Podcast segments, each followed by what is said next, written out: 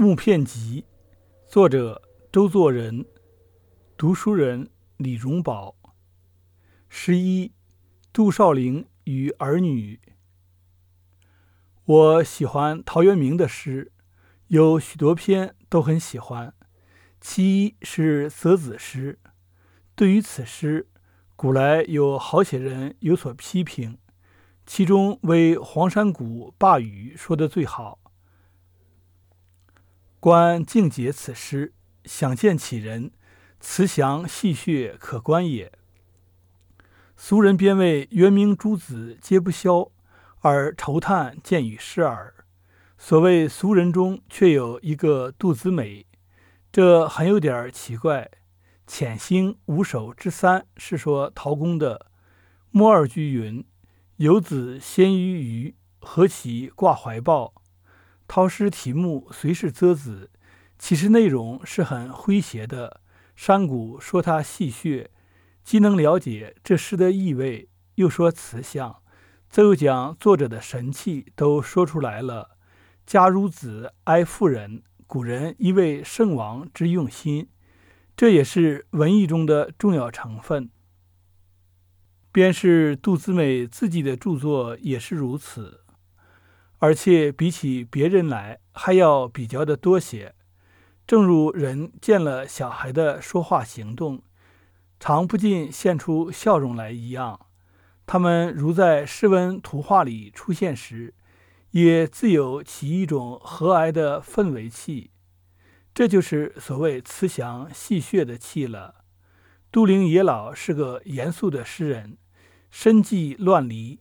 诗中幽生敏乱之气最为浓厚，写到家庭的事也多是逃难别离之苦，可是仍有不少歌咏儿童生活的部分，值得抄录出来。入《彭崖行》云：“痴女鸡咬我，涕为虎狼闻。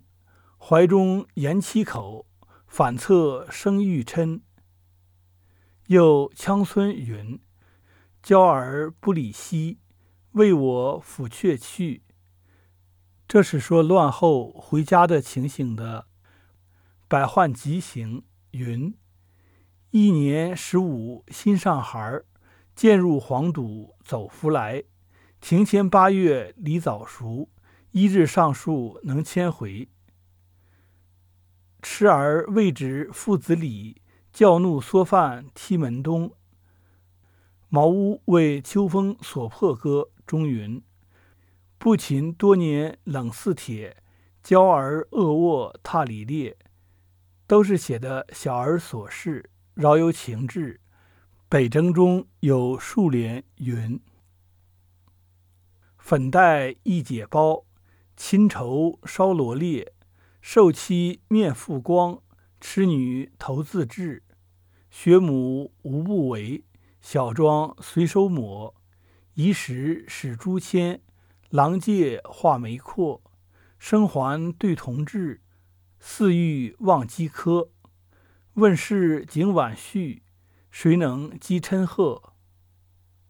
前八句写女孩子弄妆，与左太冲矫女诗可以相比，不过写的更是充分罢了。后四句则与羌村所说同一情调，可以见作者的真性情。而知道浅兴所言，未免存有客气。七律中也有数处说儿童者，例如：“后路故人书断绝，横机稚子色凄凉。老妻画纸为棋局，稚子敲针作钓钩。”惯看宾客儿童喜，得时结除鸟雀讯。律诗对句上下分咏，不免零碎，不及古诗制成片段。以上之句，十八家诗抄中杜诗部分引用颇多不备，但总可以看见大概情形了。